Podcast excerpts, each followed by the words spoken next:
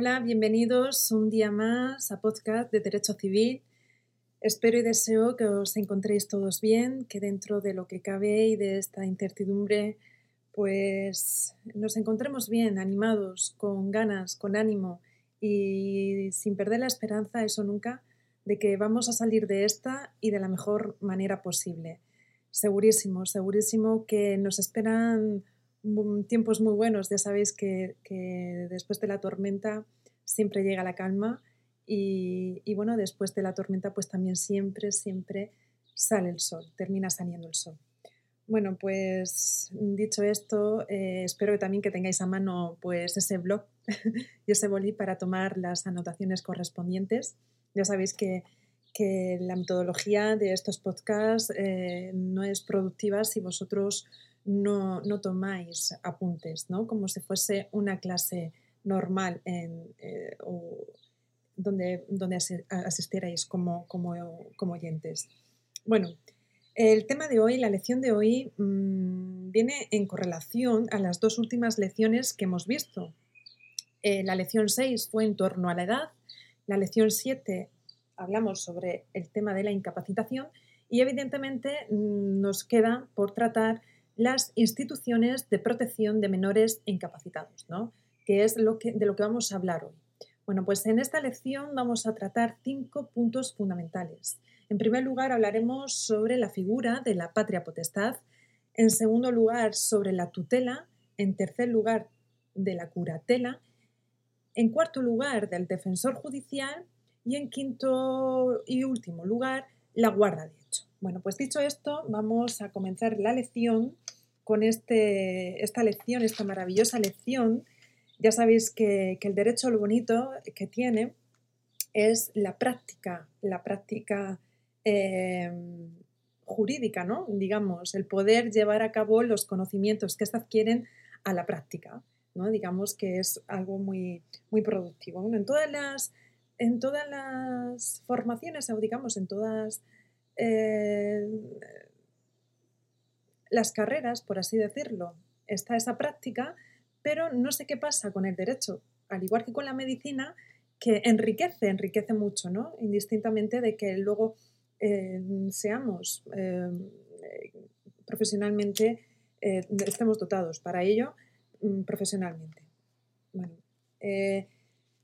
Mm, dicho esto, como decía, iniciamos la lección. Esta lección eh, donde vamos a hablar sobre las instituciones de protección de menores e incapacitados, tenemos que mm, tener en cuenta que sigue siendo mm, esta institución fundamental para, la guarda y para la guardia y custodia de, de, quienes por su minoría de edad o por su incapacitación no pueden gobernarse por sí mismos, ¿no?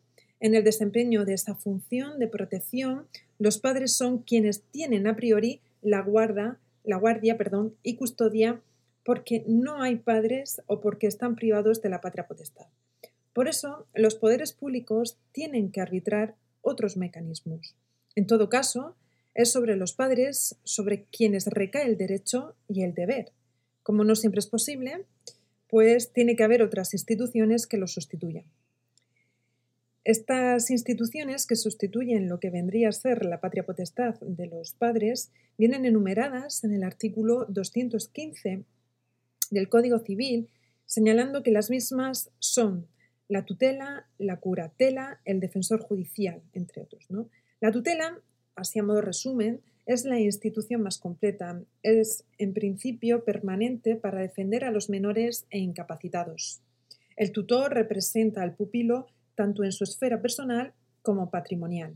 En cambio, la curatela es de menor envergadura porque solo implica una asistencia o complemento de capacidad. acordémonos de la figura de prodigalidad que vimos en la lección anterior. También es permanente, pero es de operación más esporádica, ¿no? más puntual. Junto a estas dos instituciones permanentes, que es la curatela y la tutela, se contemplan otras instituciones que no son tan permanentes, como sería la del defensor judicial, que tiene vigencia en situaciones puntuales para suplir los problemas entre la curatela y la tutela. Lo mismo ocurre con la guarda de hecho, ¿no? Es una situación fáctica que se produce en la práctica sin que exista, que, sin que exista digamos, un vínculo, un, un vínculo jurídico. Bueno, dicho esto, vamos a entrar a profundizar sobre la figura de la patria potestad. Bueno, es un efecto directo de la filiación que ejercen los padres con respecto a sus hijos menores. La patria potestad solo y exclusivamente la pueden ejercer los padres. Es un conjunto de derechos y de deberes que tienen los padres respecto a la persona y a los bienes de sus hijos menores por ser menores. Bueno, ya, ya no es tanto el poder del padre sobre el hijo, sino el deber. Ya no, ya no hablamos de un poder, sino más bien de deberes y obligaciones. ¿Cuáles son los sujetos de la patria potestad? Pues evidentemente los titulares de la patria potestad son, en principio, ambos progenitores. El ejercicio también es de ambos progenitores, aunque hay excepciones, como cuando el hijo convive solo con uno de los padres. Pero esto no quiere decir que el otro progenitor no tenga esta patria potestad. Sometidos a la patria potestad se encuentran, evidentemente, los hijos, ya sean naturales o adoptados. La norma general es que sean menores de edad. Sin embargo, también es posible que sean hijos mayores siempre y cuando estén incapacitados. Así lo dice y lo contempla el artículo 171 del Código Civil, donde nos habla de dos supuestos concretos. En primer lugar, la patria potestad prorrogada, que sería la incapacitación que se produce durante la minoría de edad, de manera que al cumplir los 18 años no se extingue la patria potestad, que se prorroga por ministerio de la ley. No es necesario que el juez diga que se prorrogue la patria potestad. Y en segundo lugar, estaríamos hablando de la patria potestad rehabilitada. en este caso, la incapacitación se produce durante la mayoría de edad. El mayor de edad debería estar soltero y vivir aún con sus padres. En ese caso, se rehabilita la patria potestad. Bueno, ¿cuál es el contenido? El contenido esencial de la patria potestad. Pues abarca la esfera personal y evidentemente la patrimonial. Por tanto, el conjunto de derechos y deberes abarca, por un lado, el contenido de carácter personal, que son eh, en concreto el artículo 154 del Código Civil, nos habla de los deberes de los padres con respecto a los hijos, velar, tenerlos en compañía, alimentarlos y educarlos y proporcionarles la formación adecuada, será siempre en interés y en beneficio del hijo, han añadido con respecto a su integridad física y psicológica, ¿no? La sanción por incumplimiento sería la privación total o parcial de la patria potestad. Así lo dice nuestro artículo 170 del Código Civil. Estos deberes se contemplan con los deberes que la ley impone a los hijos. Artículo 155. La sanción que tiene el incumplimiento se puede entender como una causa de desheredación. Es muy importante esto también. Posibilidad de que los padres deshereden a los hijos. Así lo establece también el artículo 152 del Código Civil. En relación al contenido o poder de representación, este poder de representación de los padres respecto a los hijos es el deber y derecho de los padres a asistir a los hijos que no pueden realizar por sí mismos ciertos actos porque no tienen plena capacidad de obrar. Este poder nace directamente de la ley. Por eso, por eso se llama y se denomina representación legal. Digamos que la propia ley, además, señala y establece cuáles son los, actos en los que no cabe representación. No todos los actos que realizan los hijos son susceptibles de representación como, como pueden ser, y así lo establece nuestro, eh, nuestro Código Civil en el 162, los actos relativos al derecho de personalidad, los actos en los que exista un conflicto de intereses entre padres e hijos, los actos relativos a bienes que estén excluidos de la administración de los padres. Esos bienes, eh, esos están recogidos en el 164. Fuera de estos tres grupos, el resto de los actos jurídicos digamos, admiten representación paterna y serán, en todo caso, los padres los que actúen en nombre y representación de los hijos. Bueno, ya hemos visto el, el contenido de carácter personal, el contenido poder de representación y ahora vamos a ver más bien el contenido de carácter patrimonial. ¿A qué se refiere? ¿A qué nos referimos? Pues se traduce en una serie de derechos y obligaciones que tienen contenido económico y que se traduce en el poder de administración de los padres respecto de los bienes de los hijos. Así lo establece el 154 del Código Civil. El poder de representación lo regula, lo regula el Código Civil de los artículos 164 eh, a 168.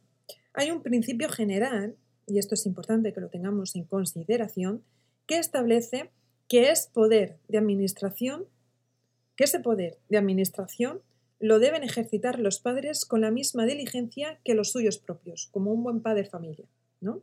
Nos diría el derecho romano.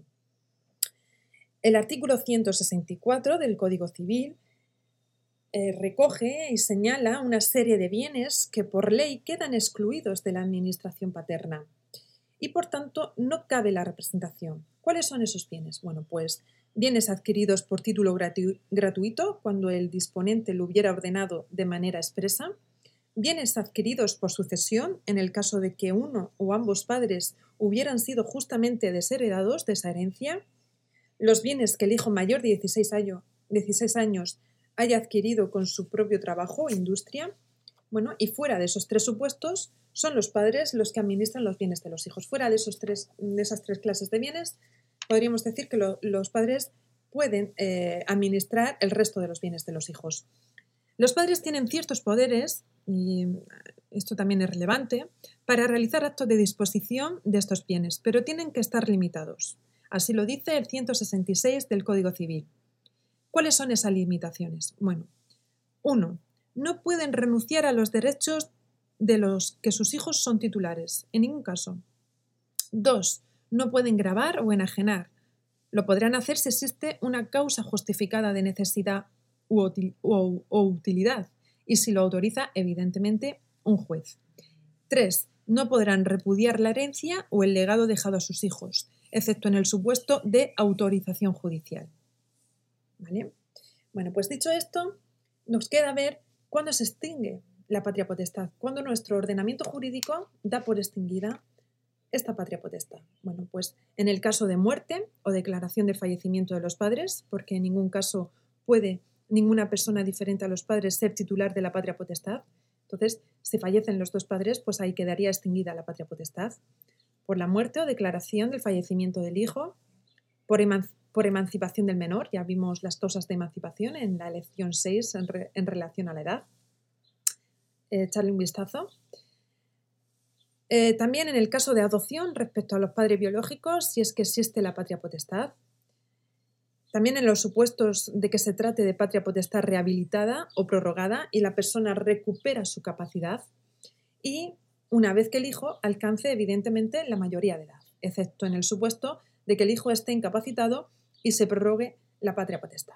Bueno, pues dicho esto, espero que os haya quedado un poquito más claro la figura de la patria potestad. Vamos a entrar a ver eh, la, la figura de la tutela. Bueno, pues que sería el punto 2 de la lección. La tutela es una institución que sirve para la guarda, protección o representación de los menores o incapacitados que no estén sujetos a la patria potestad.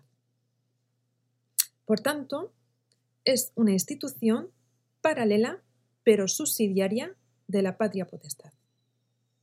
El tutor representa al incapacitado sustituyendo su plena capacidad de orar.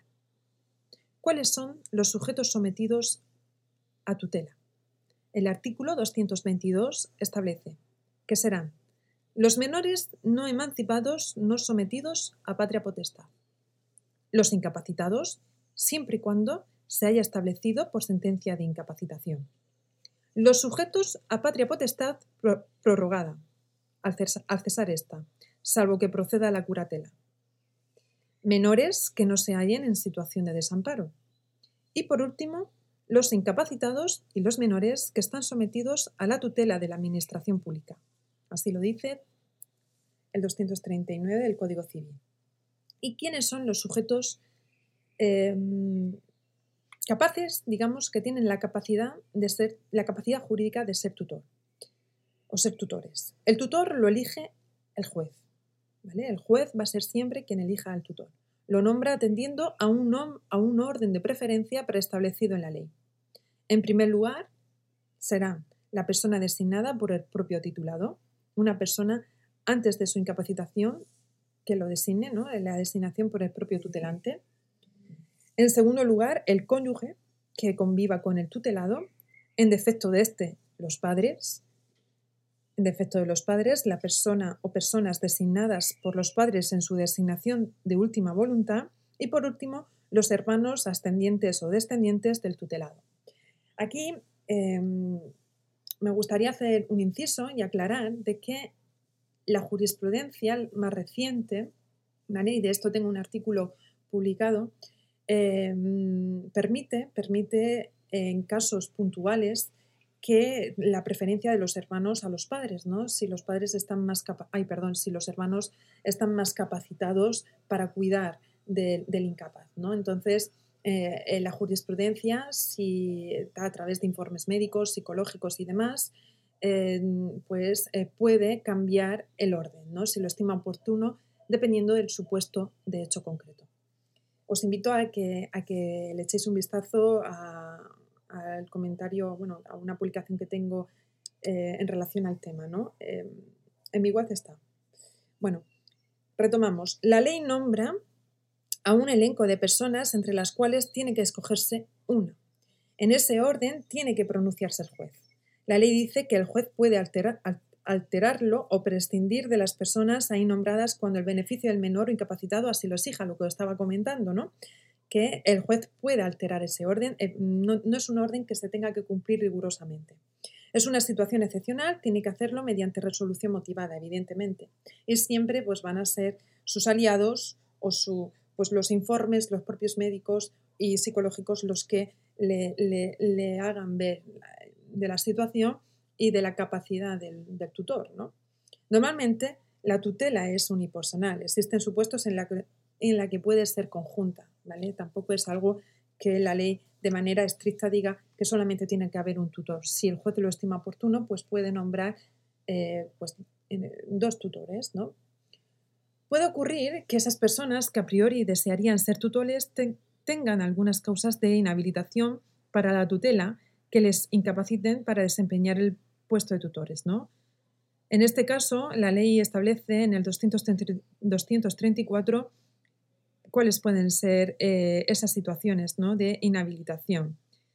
Pues, en primer lugar, los que estuvieran privados o suspendidos en el ejercicio de la patria potestad o total o parcialmente de los derechos de guarda y educación por resolución judicial. En este caso, pues los tutores no, eh, aunque, aunque deseen serlo, no podrían, ¿no? Igualmente, los que hubieran sido legalmente removidos de una tutela anterior, los condenados a cualquier pena privativa de libertad mientras que estén cumpliendo condena y los condenados por cualquier delito que haga suponer fundamentalmente que no desempeñarán bien esa tutela. Bueno, pues dicho esto, vamos a ver cuál es la remoción del tutor. El tutor se remueve, se remueve su cargo eh, por las causas de inhabilidad, del artículo 234, que se pueden eh, cometer posteriormente en causas de remoción. Esas causas que acabamos de ver, pues posteriormente pueden ser causas de inhabilidad de, remoción. Se puede remover por no ejercer bien la tutela. Las funciones tutelares constituyen un deber. Esto, en principio, descarta que se pueda renunciar a ella. El tutor no puede renunciar a esa designación. A pesar de eso, el Código Civil establece unas circunstancias por las que puede librarse el tutor, que son las excusas legales. Aquí nos tendríamos que ir al 251 del Código Civil.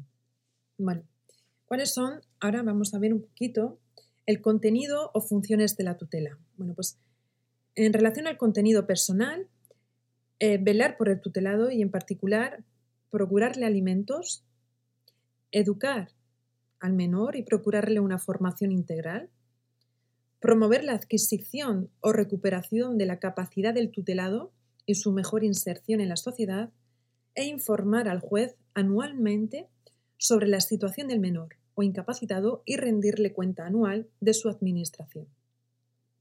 En relación al contenido de representación, el tutor es representante del menor o incapacitado y por último, en relación al contenido patrimonial, se concreta en el deber de administrar y gestionar el patrimonio del incapaz. Dicho esto, dicho esto, ¿cuál es el ejercicio de la tutela? ¿En qué consiste ser tutor? Pues es el mismo que en la, que en la patria potestad. El artículo 268 se ha añadido que respecto a su integridad física y psicológica del tutelado, puesto que estamos ante personas incapacitadas, que no pueden por sí mismos autogobernarse. En el ejercicio de la tutela, el tutor está sometido a un importante control judicial porque el juez puede exigir cualquier tipo de información al tutor y establecer cualquier medida de protección y guarda. Además, el tutor está obligado a informar anualmente al juez sobre la situación del incapacitado y rendir cuentas de su administración. Cuando se extingue la tutela, debe rendir cuenta general de la administración de la tutela, esto es, de obligado cumplimiento.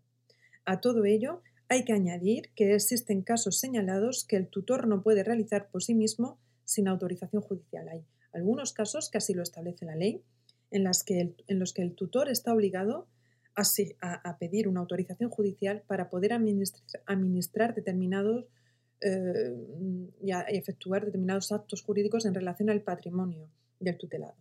Bueno, y una vez que hemos comentado un poquito sobre el tema de la tutela, ¿En qué consiste la autotutela? ¿A qué nos referimos eh, judicialmente cuando hablamos de autotutela? Bueno, pues la primera persona señalada en el artículo 234 del Código Civil es la persona que el propio tutelado ha designado previamente. Pensemos, por ejemplo, en el enfermo de Alzheimer, que le diagnostican la enfermedad de Alzheimer y en este momento pues designa, va al juez y pide la declaración de incapacitación por la situación de la enfermedad que a futuro le, va, a alcanzar y mm, el propio tutelado en ese momento le dice al juez, yo quiero que mi tutor sea X persona. Bueno, pues hay un reconocimiento legal expreso en ese momento de la posibilidad de ser el tutelado antes de su incapacitación. ¿De quién va a ser? El tutor. Aquí de manera mm, deliberada el propio tutelado elige su tutor y así se lo transmite al juez. Esto se llama delación voluntaria de la tutela o autotutela. Puede definirse como aquella legitimación que tiene una persona mayor de edad para regular el mecanismo protector de su tutela para el caso de una futura incapacitación. Es una institución moderna en nuestro derecho, y esto se reconoce en la Ley 41 2003, donde, pues, de 18 de noviembre, que introduce por primera vez en el código esta posibilidad. Lo hace añadiendo el segundo párrafo en el artículo 223 del Código Civil y modificando por, eh, por consiguiente el artículo 234, párrafo primero del Código Civil. Bueno, ¿cuáles son los requisitos que exige la ley para constituir la autotutela? Esto es muy importante porque suele darse ¿eh? en, la, práctica. Más que otros mecanismos y otras figuras, la autotutela se suele, eh, se suele dar. Bueno, hay que diferenciar dos tipos de presupuestos, los subjetivos y los formales. En relación a los presupuestos subjetivos, digamos que son aquellos en los que cualquier persona con capacidad de obrar, en este caso entendemos por capacidad de obrar suficiente, puede constituir tutela mayores de edad. ¿no? Aquí estamos hablando ante una persona mayor de edad con capacidad suficiente de obrar que puede constituir tutela. Pensar siempre, bueno, en el ejemplo que os he puesto de, la persona que le diagnostican Alzheimer y en ese momento su capacidad de obrar sigue estando plena. ¿no? Capacidad de obrar suficiente hay que referirla a la capacidad natural que tendría que ser apreciada por el notario.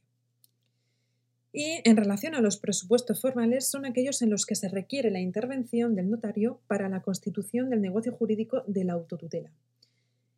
Por tanto, se exige un documento público notarial. Es un negocio jurídico formal y solemne. Si no se cumple el requisito formal previsto por ley, no es válido. ¿no? Se exige documento público notarial y este es requisito de validez y eficacia. Este documento tiene que gozar de publicidad. Es necesario que sea conocido desde el momento en que se exige que el notario que da validez de la constitución de la autotutela informe al registro civil. ¿vale? Es, el propio, es el propio notario el que bueno, pues la persona que le diagnostican, antes he dicho, bueno, va, al juez, pero también al notario, ¿no? Puede, en escritura pública es como un testamento, pero evidentemente eh, que tiene vigencia durante la vida del tutelado. Entonces le dice, le, dice le declara en este momento su voluntad al, notario de que quién, a quién designa como tutor. Entonces el notario lo que tiene que hacer es eh, registrarlo en el, registro civil. A efectos también vale, eh, tiene validez eh, para mm, eh, cuando ya el propio tutelado tiene, alcance esa, incapacitación, pues digamos que el propio tutor haga, si hay otros familiares o, personas alrededor que están ejerciendo la tutela de manera pues, que no es apropiada o que no le corresponde, pues el propio tutor tiene ese documento notarial donde le dice al juez, oye, perdone, es que yo soy el tutor que, me que designó en su día. Por tanto, eh, claro, es que puede designar a cualquier persona, no tiene por qué ser familiar. No, eso es muy importante que lo tengamos en cuenta. Puede ser un amigo, puede ser el socio toda la vida con el que tiene una plena confianza, ya puede ser su abogado, que puede ser a quien estime eh, oportuno el, tutelado en ese momento. Bueno, contenido de la autotela. El propio tutelado puede organizar cómo quiere que sea su tutela lo puede decir, eso lo puede decir al notario en, en esa escritura, eh, en, esa, en esa escritura pública. Pues no solamente designo a esta persona, sino que también quiero decir cómo quiero que, que lleve a cabo esa tutela. Puede establecer normas en relación a la gestión de su patrimonio o imponer mecanismos de control de la tutela. Bueno, ¿y cuáles son los efectos de, la constitución de esta autotutela? Bueno, pues para que tenga eficacia tiene que haber sentencia de incapacitación que posteriormente incapacite a la persona en cuestión. Evidentemente, cuando llegado el momento donde se tenga que incapacitar a esta persona, pues se hace valer este, eh, este, esta autotutela. Solo tendrá efectos prácticos si se llega a incapacitar a esa persona. Eso es muy importante también. Bueno, y dicho esto, vamos a entrar al punto 3 sobre la curatela. Bueno, la curatela ya la, vimos en el tema anterior en relación a cuando tratamos el punto de la prodigalidad y ahora pues la vamos a ver de una manera, una manera un poquito más concreta y detallada. La curatela es una institución de protección orientada más a la asistencia en actos concretos de contenido patrimonial. Digamos que es una institución más o menos permanente, pero de menor intensidad que la tutela, porque el curador no tiene el deber de velar permanentemente por el sometido a la curatela. La función del curador más bien consiste en contemplar la capacidad del sometido a curatela asistiéndole en aquellos actos en los cuales el sometido necesita un complemento de capacidad. ¿Cuáles son los sujetos que establece el Código Civil en sus artículos 286 a 287 eh, sometidos a curatela? Bueno, pues em, estos sujetos son Mm, los, los emancipados cuyos padres fallecieren o quedaran impedidos para el ejercicio de la asistencia prevenida por la ley, los que obtuvieran el beneficio de la mayoría de edad, los declarados pródigos y, bueno, eh, y por sentencia de incapacitación dependerá de su grado de discernimiento. En relación al contenido mm, de la curatela, tenemos que tener en cuenta que en el caso de la curatela de menores emancipados o habilitados de edad, el objeto de la curatela es la intervención del curador en los actos del artículo 323 del Código Civil. Si la curatela se establece respecto a pródigos, la curatela tiene por objeto que el curador intervenga en los actos patrimoniales en los que la sentencia de prodigalidad diga qué actos no puede realizar por sí mismo. Para estos actos, en los que su comportamiento está limitado, necesitará al curador. La tutela de los incapacitados tiene por objetivo la asistencia en aquellos actos en los que la sentencia de incapacitación lo haya declarado expresamente. Y evidentemente todas las normas sobre remoción, obligatoriedad del cargo de tutela son exactamente aplicables en el caso del curador. Se aplican igualmente. Digamos que mm, el, propio código nos remite a las normas del tutor. Bueno, dicho esto, dicho esto, vamos a ver ahora el punto 4 en relación al defensor judicial. Este es muy, muy breve. ¿Por qué? Porque bueno, el defensor judicial, digamos, es un cargo de carácter más temporal para la representación y para la defensa temporal de los intereses de un menor o un, incapacitado, pero solo en unos actos muy concretos. Digamos que el defensor judicial interviene cuando el tutor o curador no desempeñe sus funciones hasta que se nombre a otros. Intervendrá también cuando haya, cuando haya conflicto de intereses entre los menores representados y su tutor. Conflicto de intereses de carácter patrimonial. Aquí el juez nombrará de oficio o a instancia de parte un defensor judicial. El juez puede estimar discrecionalmente a la persona que entienda más oportuna para ello. Aquí digamos que el juez va a ser en todo caso el que tiene que este poder de decisión. Cuando finalice la causa que dio lugar a su nombramiento, se extinguirá el defensor judicial y se volverá a una institución normal de protección. ha quedado más o menos clara la, figura del defensor judicial, pues interviene pues, en esos casos en los que el tutor o curador no desempeña bien sus funciones hasta que se, hasta que se nombre a otros, ¿no? Pues es, es como el sustituto, el suplente temporal del tutor o curador que no hace bien de sus funciones. Entonces, en este caso, pues el juez designa al defensor judicial. También en los casos en los que haya ese conflicto de intereses entre los menores representados y su tutor, ¿no? Pues ahí también, ¿no? El conflicto de, carácter patrimonial. Mm, si el juez ve que, el tutor es más interesado por sí mismo, que mira más por sus propios intereses que por los del menor, pues nombra un defensor judicial que durante un tiempo represente y, defensa, y, defienda temporalmente los intereses del menor o incapacitado. Bueno, pues dicho esto, por último vamos a ver el tema, el punto quinto, en relación a la guarda de hecho. Y con esto damos por concluido la lección de hoy. Bueno, pues la guarda de hecho es una situación fáctica. Se produce cuando una persona de forma voluntaria y sin ostentar ningún tipo de cargo, permite encargarse de un menor o de un presunto incapacitado. Por ejemplo, cuando un niño vive con sus abuelos porque no tiene padres, ¿no? Pues ahí estamos hablando de la guarda de hecho. Esta guarda de hecho es una situación que en teoría debería ser temporal porque la ley impone al guardador de hecho a poner en conocimiento del juez esta situación y a decidir un caso de guarda legal. Si no cumple, dará lugar a responder de los daños hechos que pueda ocasionar al menor, por no haber nombrado ningún mecanismo de protección. El guardador de hecho no es nadie desde, el punto, desde un punto de vista jurídico, porque no tiene legitimación. Digamos que los actos que realiza el guardador de hecho no pueden ser impugnados si redundan en beneficio del menor. La obligación de este guardador de hecho es informar al juez de la situación de que este menor ha quedado desprotegido, la representación legal del menor ha quedado desprotegida y, por tanto, eh, solicitar que nombre a un, a, un representante legal. ¿no? En este caso pues podría ser, mm, puede ser perfectamente, ¿no? normalmente en el caso de los abuelos. Si así se estima oportuno y el juez lo considera apropiado. El legislador ha establecido alguna norma con el objeto de regularla. El juez que tiene conocimiento porque la guarda de hecho le informa de la situación del presunto incapaz, cómo va esa guarda de hecho y las maneras de regularlas.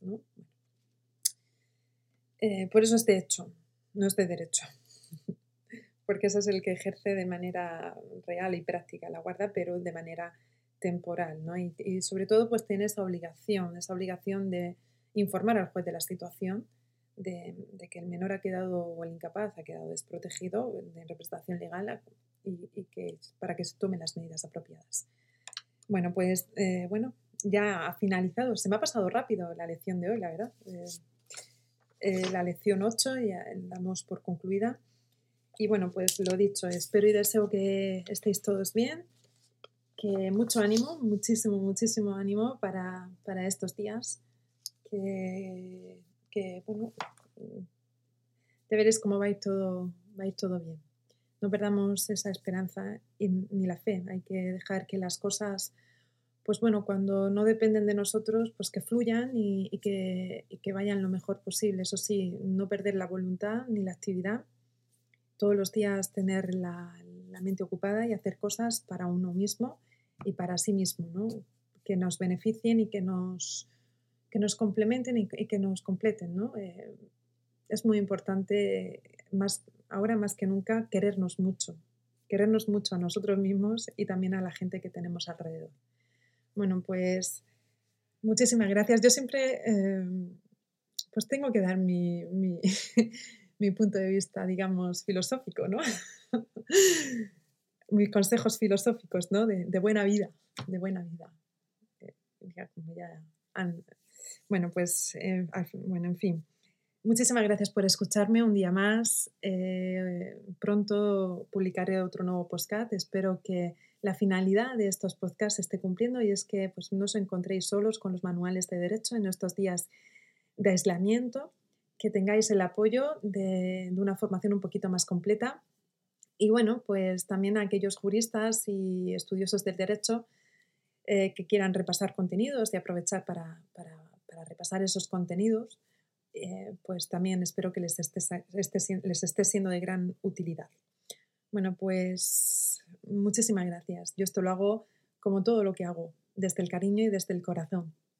Bueno, pues un abrazo muy grande, cuidaros mucho y muchísimo, muchísimo, muchísimo ánimo para estos días tan duros.